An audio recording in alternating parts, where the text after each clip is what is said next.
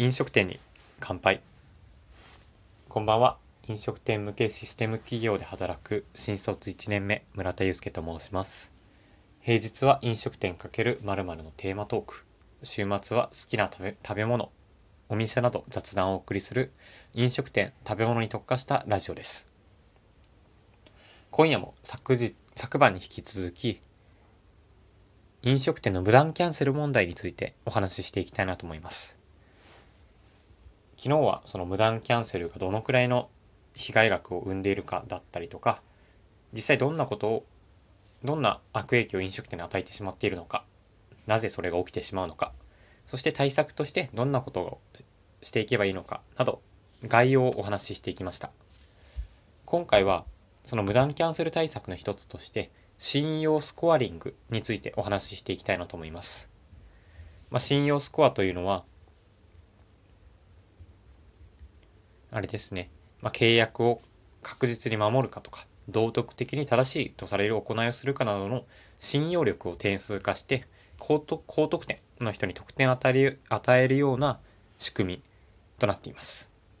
まあ、その事業を提供提供している飲食店の予約管理システム、テーブルチェックの記事から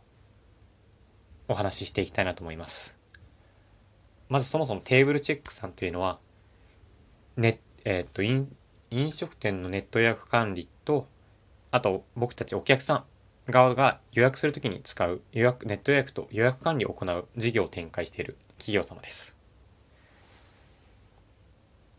それだけ、その管理を行うだけではなくて、テーブルチェックの利用者、つまりお客さん側の個人スコアを作成し、飲食店側が確認できるような仕組みとなっています。まあ、これはというのは、これはというのを、まあ、そもそも、近年飲食、消費者がその飲食店のコース料理を予約した後に無断キャンセルという事例が問題視されています。これは昨日お話ししたノーショーですね。で、テーブルチェックの谷口社長というのは、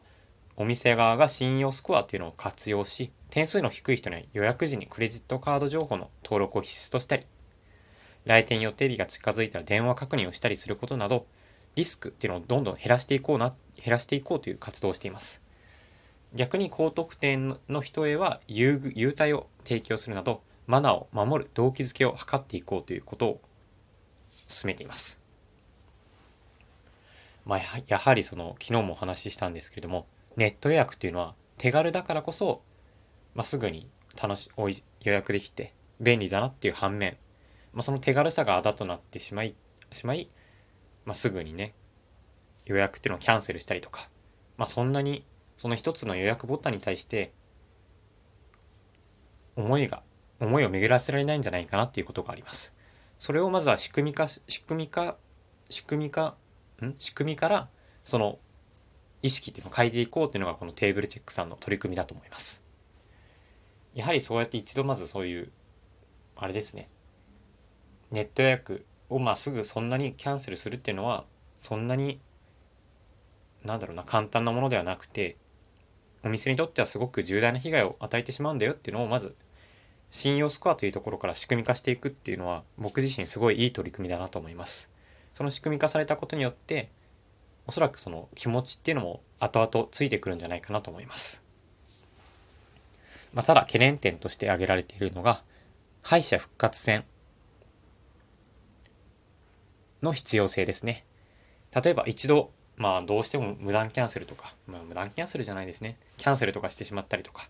酔っ払ってちょっとお店に迷惑かけたりとか、そういって一度スコアが下がってしまった場合に、社会的に排除されてしまうような悪い格差を避けるためにやり直しの機会が求められると。下がったスコアを上げる方法っていうのが必要になってきます。やはりどうしても人間っていうのは、まあ、意図せずに失敗っていうのを起こしてしまうと思います。その失敗を起こしてしまった時にしっかりまた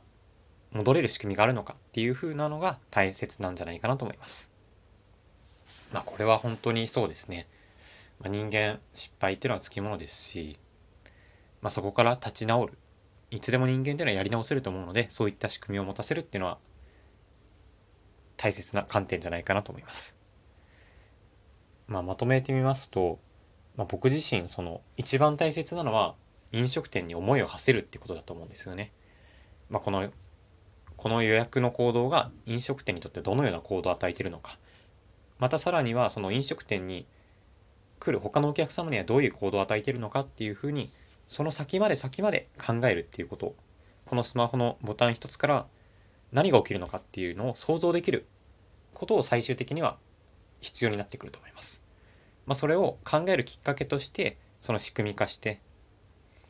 仕組み化することでそういうねいい行いをするっていう習慣を持たせるのはすごくいいんじゃないかなと思います。まあ、今回は飲食店かける信用スコアリングの取り組みとしてテーブルチェック様の記事を上げさせていただきました。まあ、他にも中国、えっ、ー、と、個人信用スコアの進んでいる中国でも多分、飲食店かける個人信用スコアリングという話題が上がってると思うので、明日以降は、